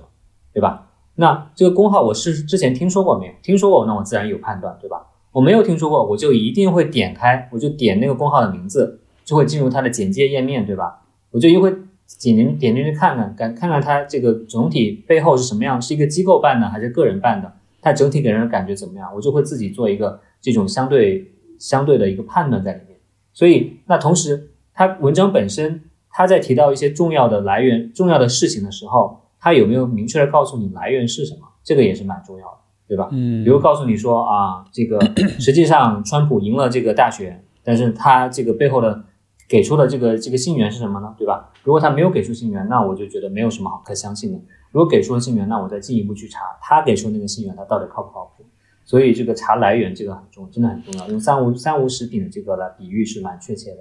嗯，是。而且这个地方就是好像大家好像是比较习惯，就是看很多事情，对于那种事实性的信息，即便是没有来源，没有一个 reference 存在。没有一个一这个就是你能检索的一个源头存在，但是好像也是 OK 的。就这个这个其实是因为我我我我会我也是天性吧。对，就是因为你看，比如当年听到的东西，没错没错没错，就是那种比如说你看当年就是你上学的时候，就是你比如你写论文，你要说一个什么事儿，你必须得有 reference，你必须得说这这个这个数据是哪看来的，这个说法是哪看来，你得给出这么一个背景，但是在。大众传媒当中，其实大家不太有这样一个要求，甚至有点默认了说，就算没有，好像也是 OK 的。但是其实我们应该把这个危险要求提高一点才对。对，所以要不就成了这个这个我我的一个朋友说什么什么，对吧？这就是这是很经典的这么一个编造的，就没有来源的这个。所以大家这种东西是可以看了，这可以看没没没关系，但是我们就是要时刻。记住这一点，就是说，你看到没有来源东西，你就没有必要那么相信，你就可以心里打一个更大的问号在里面。嗯，就好像是，似乎这也需要你，就是可能花额外的一点时间，不管是看它的来源也好，或者是你自己去搜一搜这个数据也好。但是这样子的一个问题，就是好像它也增加了信息获取的这种难度，或者是这种耗时程度。是，所以我们需要去借借助一些工具了。这个工具包括我刚才说到的这些查询这个信源本身可信度的工具，另外就是查询一些这种事实核查的网站了。那事实核查是一个很重要的，在我们这个年代去对抗虚假信息传播的这样一个工具。那很多媒体或者个人都在做这种事实核查的努力。那比如说在中文世界里面啊，腾讯有做腾讯较真。但它更多核查的是一些健康相关的、养生相关的这些啊，这些虚假信息。对，然后呢，另外最近有一个叫做有据核查的这样的公号，它是一些啊国际记者、国际新闻记者做的，它主要是核查美国政治、美国大选相关的一些信息，都可以在上面去查到。那如果你的英文程度还可以的话，我推荐是说你在看到特别是关于一些国外的一些新闻，你就在输入一些关键词搜索的时候，然后后面加上 fact checking，就是事实核查。然后你说不定其实就会被跳到一个事实核查的网站，然后他就会告诉你这个事情真的假的。就毕竟有一些专业的人帮我们查了，我们就没有必要自己再去查。这个我已经做过无数这样的事情，经常说啊，这个这个这个明星死了，呃，那个谁谁谁又什么了，然后就一查根本就没有这种事儿，然后就是你你搜出来的全部都是 debunk，全部是 debunk，全是这事儿 辟谣辟谣辟谣。对对对，但是所以说 其实真的不是那么难。对吧？你只要去查了，还是很容易发现的。但关键是很多人没有意识去查，也不知道怎么查。而且这个里面其实好像也是有语言的这个障碍啊，就是是中文互联网世界整体的信息质量其实真的是是低很多的感觉是。是是，没错，是这样子。很很遗憾，确实是这样子的。所以，所以学好英语也可能也算是一个我们能给的建议啊，就是，呃，有关社交媒体，其实还有一个我觉得很有趣现象，就是就是所谓的呃同温层吧，这样一个、这样一个状况的存在，就是我们显可以很显著的看到说，好像当我们在讨论一些公共议题的时候啊，就是感觉大家都是呃抱团的，然后都是。就是各自有各自的一个一个一个小群体，在这个小群体之内，大家的想法也都一致，观念都一致。然后其实大家，然后这些小群体之间并没有太多的兴趣去和彼此去对话，或者说是去去去审视自己的盲点啊，这样子的这样的一个现象。从你角从你角度来说，你觉得会？你觉得这是在意料之中的事情吗？对对对，我觉得是的。这个背后其实，呃，很多人把这个归归咎于算法。对吧？说是算法给我们推荐了一个啊，我们喜欢看到的、跟我们意见一致的世界。但其实我读了很多的学术研究，他们发现呢，算法在中间没有发挥那么大的作用。其实相对来说，甚至都不是主要的作用啊。是。如果说我们对，如果说我们真的陷入了同温层，那是因为什么呢？实际上是因为我们主动选择的。那是因为我们主动，比如说我加了好友，我 follow 的人，对吧？我订阅的媒体。是因为他们本身就是我们主动选择跟我们意见一致的，所以才导致我们的社交媒体上呈现的这个信息是相对单一的，没那么多元的。那这个算法只是一个辅助的作用而已。所以从这个角度来说，如果我们想打破它，打破我们的同温层，其实我们也没必要觉得哦，因为有算法，所以我们没法打破。其实不是的，其实只要你去有意识的去多订阅，比如说多看一些或者交一些这种朋友。啊，他们跟你的意意见不是那么一致，其实就能在很大程度上去优呃，或者让你的起码是让你的信息变得更多元吧。但是我在这想强调一点，就是说同温层，特别是在现在这个年代里面，同温层也不都是坏事，就好像我们说到它，这都是不好的，好像限制了我们的眼界。这个确实一定程度上是的，但是另外一方面来说，同温层在这个年代也是一个很好的保护机制，对吧？它实际上是使得，特别是对我们的身心心理健康 是一个很好的保护，对吧？我们刚才说到，现在这个社交媒体其实真的蛮可怕的，就是各种暴力呀、情绪对立呀、这种啊、这种喷子呀，特别特别多，对吧？所以实际上在同温层里面，你获得必要的这种啊一个一个港湾式的一个存在，让你让你获得取暖，让你获得更多的力量，这个其实我觉得是有一定的积极意义的，只不过。啊，我觉得这里面要区分你在情感上的意义和你在这种这种信息事实上的这种这种价值，对吧？我们在同文层更多的获得情感上的支持，情感上的取暖，OK。但是如果我们希望我们看到的世界更多元，那我们需要主动的去，比如说去去订阅一些，去看一些其他的媒体，其他的不同的人是怎么说的。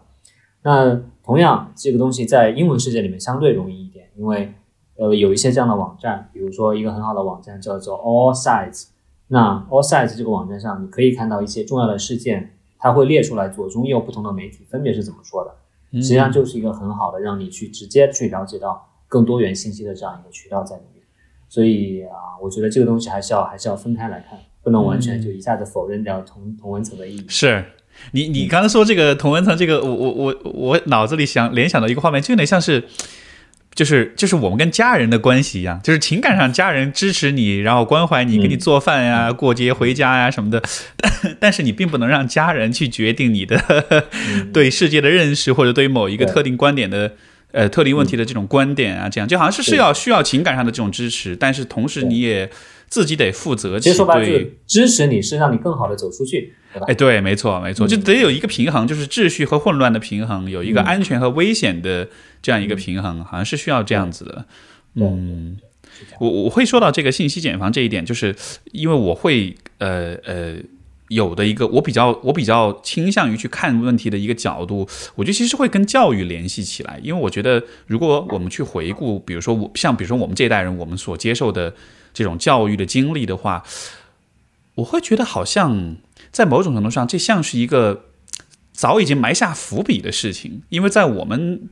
接受教育的这个过程中，其实我们是比较习惯于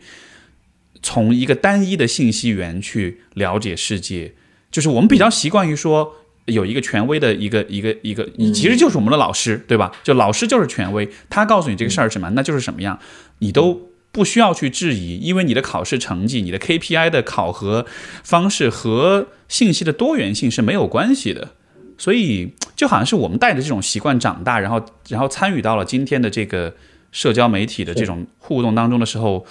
我们的习惯已经在这儿了。所以是就好像这是一个有点早已经有了铺垫的事情一样。是，我觉得肯定是有影响。就算是没有这种教育的影响，我们人本身根深蒂固的这种认知偏见嘛，也导致其实我们是更更倾向于去接收那些我们早已经相信的，我们这个啊喜欢接受的这些信息的。所以人本身也其实就是有这样的倾向在里面。是，所以这好像也就意味着，嗯，如果你想要获得更高品质的信息，想要更全面的了解世界的真相的话，可能也就意味着是需要去冒一点险，或者说是需要带着一点，就是需要去克服一点你的那种不舒服的感觉，那种害怕的、怕麻烦的感觉，那种惰性的那种感觉，然后得有意识的这么去做才行。对对对，但是我们也觉，我也觉得不需要把这个事情说的是好像就是一个 苦差事，对吧？我觉得也不能不需要说是完全就是好像就是完全很难受的，就是他确实需要走出舒适区。但是我又觉得，其实人性里面他还是有一种对新鲜东西的渴望，他还是你要老在一个完全一样的地方，又觉得很很很 boring，对吧？很很厌烦，对吧？很无聊，对吧？所以我觉得，就算是你走出去会觉得不舒适，会觉得有点难，有点抗拒，但是你真的走出去，看到一些很新的东西之后，我还是相信你内心里面还是获得很大的满足感的。你会觉得这个是完全是值得的。嗯，是这样的，也也是也是希望这个通过我们这样一个讨论，可能也能启发到听众朋友们，也是能让大家有这样更多的这样一种一种愿望嘛。我觉得这在今天的时代真的是特别特别重要，尤其是前面说到。这种就是嗯，社社交媒体包括整体技术对于人的意识和自主性的这种挤压的，我觉得在这样一个大背景之下，其实对于个体来说，这样这么做的意义真的是蛮大的。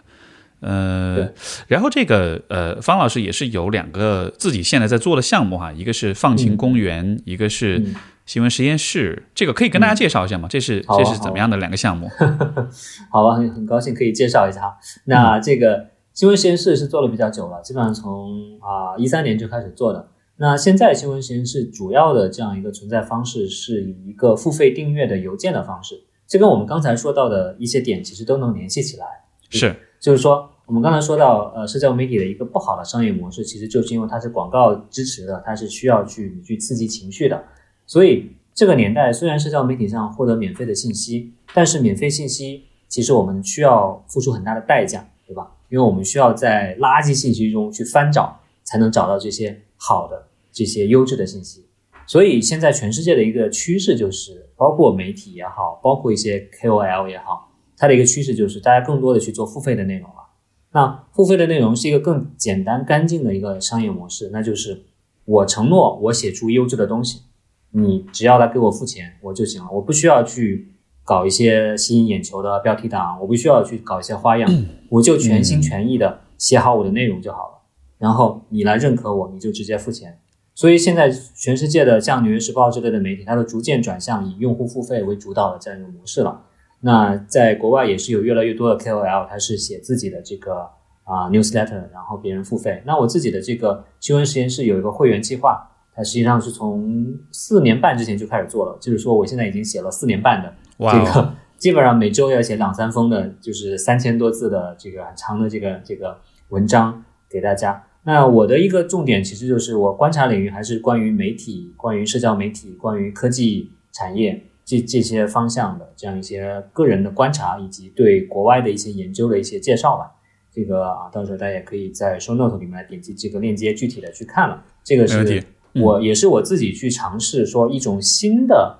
商业模式。能不能支持一个比较好的一个持续的一个内容产出的这么一个方式在里面？嗯，因为像之前对微信公号，它支持到一些人，比如说大家可以在上面搞打赏啊之类的，对吧？但是真的发现去支持优质内容创作者，这些可能还是不够的，因为往往营销号才能在上面赚到最多的钱，对吧？对，那些真的认真写内容的，并不是赚到最多钱的人，对，所以我觉得广告模式其实可能并不是最好的一个一个，起码不是之唯一的一种模式吧。这个是啊，我想说的关于新闻实验室的这个。如果大家是学新闻的，或者是对新闻传媒感兴趣的话，我觉得可能是可以有兴趣了解一下的。是，所以这个，所以这个听上去有点像是也也是带着你自己的一种实验性质，就想看看这种模式。那我好奇，现在为止，比如说你的订阅者，就是你你，嗯。比如说你是否听到过来自他们的反馈，从这样一种模式下传递的信息，和相比于比如说公众号或者其他的免费的信息，嗯。这个大家的这个感觉怎么样呢？我我觉得我收到的绝大部分绝大部分的反馈都是非常正面的了。就因为我说我这个写了四年半，真的有人就是跟着我看了四四五年的，就一直在订阅，不断的在每一年续费这样子的。就就就是从他们可能刚订阅的时候还是个大学生，现在已经工作了两年了，对，就这种情况也都是有的。就是大家基本上会觉得是一个，同时对他们来说也是一个很新鲜的信息阅读的方式，因为大家已经习惯了在社交媒体上去阅读了。但是你打开邮箱去阅读，实际上是一个更沉静、更安静的阅读方式在里面。所以我我个人是觉得，其实啊、当然这里面也有一些弱势啊，它的弱势就在于是说，它更多的是一个点对点的阅读，它比较缺乏的是一个互动，对吧？比如你很难在 email 里面发评论让别人看见，对吧？所以这个又回到就是说，每个媒介都有自己的特点，email 它更多是一个单一单向的这个一点对点的这个传播，你当然可以回信，回信我能看见，但是呢，就比较难以形成一个社群的感觉。所以我自己也会每个月在组织一些社群的活动，比如说大家来搞一个 Zoom 的讲座呀之类的，然后去弥补一些这些啊 email 传播方面的一个弱势。嗯，哎，如果这样的话，你觉得论坛 BBS 这样的形式以后有可能有可能回潮吗？有可能重新回归吗？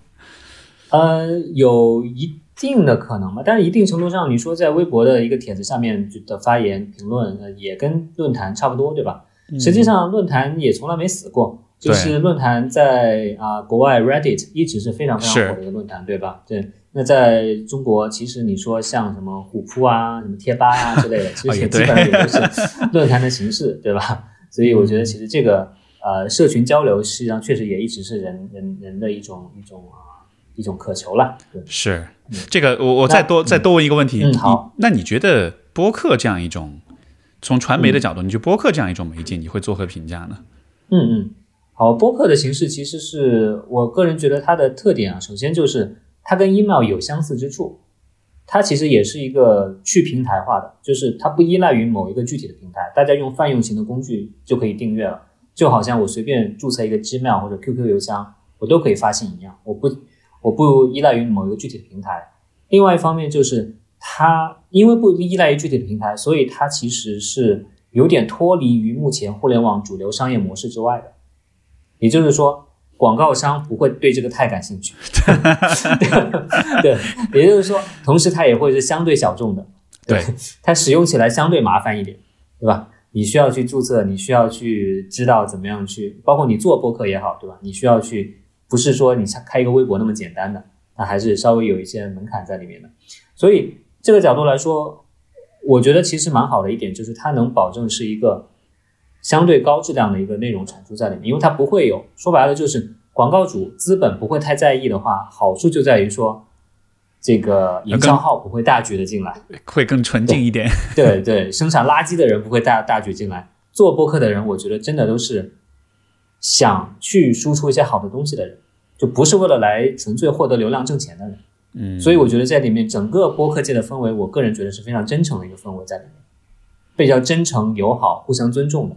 所以我觉得这个实际上是在现在的社交媒体上很难看到的品质在里面。所以这是我的一个观察。当然，另外一个就是声音本身嘛。声音本身，我觉得其实是一个啊、本身它就是一个更 intimate，也就是更有亲密感的这样一种媒介形态，对吧？当时这个啊、美国的这个啊罗斯福总统通过这个炉边谈话，对吧？通过广播的形式，在大萧条期间，让美国人民获得重新获得一种信心，对未来的勇气，它就是通过声音这种媒介去传播的。所以我觉得，在这样一个大家普遍焦虑的，甚至是说啊啊、丧气的这样的年代里面，声音作为一种媒介，可能也是能够在我们这个年代发挥炉边谈话的这样一个、一个作用吧。对，所以这是我对播客的两点观察的。你你你这个比喻，我就一下把这个。我觉得会很多播客主播听到都会很开心，好像一下拔高到一个这么这么这么高的一个一个位置上了，还蛮好的，还蛮好的。也是一直有朋友说让我来做播客，我可能确实今年也会做一些尝试吧。哦，是吧？好啊，非常期待你的节目上线。对，所以这个其实就跟我们下面下面说到另外一个项目有关，这个放心公园这个项目实际上是从去年底才开始做，也就是现在也就才一个月一个多月的时间了。那我做这个项目也是跟一些朋友一起做的。这个项目其实它本身的一个。初衷很简单，那就是从去年疫情以来，就很多人都活得很觉得很丧嘛，对吧？甚至是有这种所谓的政治抑郁啊、新闻焦虑啊这种情况，因为我们看到的坏新闻太多了。那人其实又有一种偏向，去年有一个词叫做 doom scrolling，是去年的一个英文热词，不知道有没有听说过？没有。doom scrolling 指的就是 doom 和 scrolling，doom 就是这种很糟糕的东西嘛，对吧？这个 scrolling 就是不断的往刷新，不断的往下滚滚动，对吧？那指的就是说，我们明明知道现在有非常多的坏消息，但我们就是停不下来，就是我们明明知道更多的去刷，不爽，对对 对，就就就是停不下来，一直要刷。所以呢，其实我们想这个问题蛮严重，我们就想说，能不能注册，能不能做一个项目，就是说，我们告诉大家，其实这个世界其实真的没有那么糟糕了，因为实际上这个新闻是有偏向性的，新闻它是更关注那些更。有猎奇性质，或者是是更加啊吸引眼球的东西，他其实也会更关注那些坏消息。所以，但是这个世界上问题很多，但是也有很多人在解决问题。嗯，所以我们就想更多的告诉大家说，我们其实啊也有很多办法去来让我们的这个世界变得好一点。所以现在我们在微博、微信，包括 Instagram 上面都开了账号，逐步的告诉大家，给大家分享一些故事。这些故事可能更多的是，嗯，比如说。每某一个地方出现了一个什么问题，不管是疫情带来的，或者是男女不平等带来的各种各样的问题，那当地的人有一些具体的人通过什么样的方式想去解决这个问题？呃我觉得这个是可以给大家一些启发，给大家一些能量吧。因为光丧气真的没有什么太大的意义，对吧？你其实更多的是说，我们看到这个世界确实有很多问题，很多不好，但是呢，我们能不能去做一点什么事情，或者一些什么新的创意，能够能够让这个世界好一点，用。一个啊，这个新闻这个啊学上有一个现在有个说法叫做 solutions journalism，就是说解决问题的新闻，解困式的报道。对，那就是我们新闻不光关注问题本身，我们也关注怎么去解决这个问题。所以啊，这个问，所以这个项目说大了呢，就是说我们想去这个传递一种这种啊，我们觉得这个世界鼓励大家来改变这个世界，鼓励大家来去解决生活的问题。往小了说呢，其实也就是想让大家。觉得很丧气的时候，来看一看我们的内容，就觉得心情好一点。嗯，明白。哎，你刚才讲这个，我觉得很有意思，就是就是新闻的报道，好像更多的确实是会关注到，呃。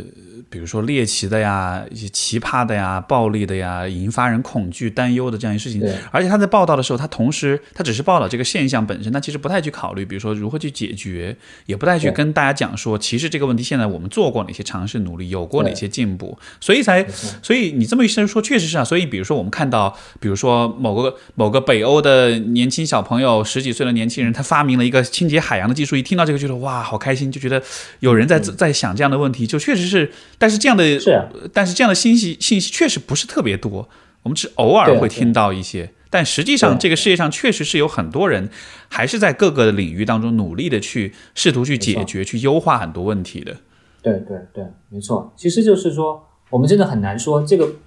有人说这个是很乐观主义啊什么之类的，我觉得很难是说，我很难说未来一定是乐观的。但是我觉得起码是说，我们每个人其实都可以做点什么，也都需要做点什么，才能让。一个更乐观的未来成为一种可能性吧，我也很难说，我们都做了之后，这个世界一定就会变好吗？我很难这个百分之百确定这一点，但是我只能说，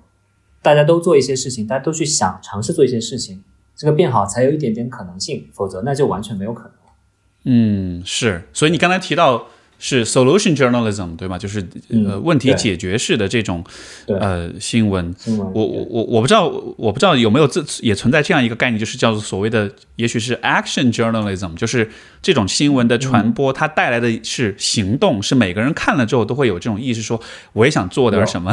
对其实有另外一种叫做 advocacy journalism。哦，对对对，它就是直接是 advocate，就是让大家在解决某个，比如说环保啊，对吧？这种就是很典型的这种做 advocacy。嗯，是是，这挺棒的。我我觉得我们的我们的呃这个中文互联网也需要更多的这样的信息源才行，才真的是鼓励大家去做一点什么。而且尤其是前面我们不是说嘛，就是呃社交媒体时代，大家其实更多的是在看别人在做什么，他其实没有自己去直接去去去真的自己落地的那种尝试的那种经验。所以我觉得很神奇的，其实我们又回到了最开始最开始你问我的问题，对吧？我们说的是，啊你觉得这个事情很危险，对吧？我说其实真的你去做了，发现其实没有什么，对吧？所以其实这个真的是是首尾又呼应了。其实真的是说我自己的经历也是说，我做新闻实验室啊，做放晴公园，包括我自己在 YouTube 啊拍视频啊，其实这里面都让我给我自己一个很大的感受，就是你去做了这个之后，我不知道对别人产生什么影响，但起码对我自己产生了很大的影响，那就是让我自己变更开心了，对吧？更积极了。然后自己真的很享受其中，所以我真的是很推荐每个人都试着做一点事情。这个很有意思。所以，如果你感到悲观，你感到丧气，其实也许就是该做点什么，就是该自己亲自去实践一点什么东西。其实这就能给你带来，因为它能带来更多的了解，带来更多经验，从而也带来更多希望、更多勇气，这样子的。对，嗯，而且一定会带来一些反馈的。没错，没错，而且你也一定会得到不同的人的这种支持、同行，然后对啊，非常好，特别正能量。我其实一开始，我一开始真的蛮担心，我们说这个社交媒体说说说到后来，觉得啊，特别特别绝望的样子，但是但是还还蛮好的，又果然是放晴了，到了最后。对，所以那就是呃呃新闻实验室，然后呃放晴公园，然后你你也有这个油管的 YouTube 的这个频道，我看你其实做还是做蛮多视频的。是是是，我也是在尝试做一些吧，就是因为我就是给自己找一个理由嘛，就是我是教新闻传播的，那我就对每种传播媒介我都需要自己去试试，才能更了解。但是你的你 B 站是以前有，然后关了是吧？后来对对对，这 这个我不知道你这个能不能播出了，但是 基本上就是被人举报的，哦，好吧，对被一哎些其实跟我的内容没有关系了，就是被一些网、网络暴力的人举报。对对对，这个之前有所听闻，所以还蛮可惜的。但是就嗯，对，所以就是跟大家说一说这个方老师的，首先微博就是放晴公园，然后微信公众号是嗨放晴公园，然后这个你的 ins、你的 YouTube 的这个。频道这个我之后都会放在我们的节目的说明里面，大家如果希望更多关注，包括新闻实验室的这个这个网址也会放在就是这个对对，包括节说，如果目说明里说强烈想看我的视频，现在我也有一个微信的视频号了，在微信视频号里搜我的名字也能也能找到一些视频在里面。好呀好呀好呀，谢谢非常你给这么个平台打广告了。没问题，没问题。其实，其实呃我我一开始想很想邀请你，也确实是因为我觉得我们对于传媒这一个领域的讨论其实太少，包括我们刚才你刚才讲的这个 media literacy，讲到这种我们对于信息、对于传媒的这种意识，所以我确实是觉得是很需要有人来帮助大家更多的了解这方面的一些事情。所以我觉得今天你的分享其实真的是是很有价值的，是非常就就有点像是比如说大家每天在吃东西，但是我们需要营养学家来告诉我们你应该吃什么，你不应该吃什么。呃，你你可以买哪些，你不能买三无产品什么？我觉得其实这就是我们在做的事情，所以其实是非常有价值的一个讨论。嗯，好的好的，那就非常感谢方老师的分享，然后大家好，聊得非常开心，谢谢。是是也欢迎大家更多关注方老师的各个平台的呃这个分享，所以我们今天节目就到这里，嗯，好好的好的，感谢各位收听谢谢大家。好，拜拜。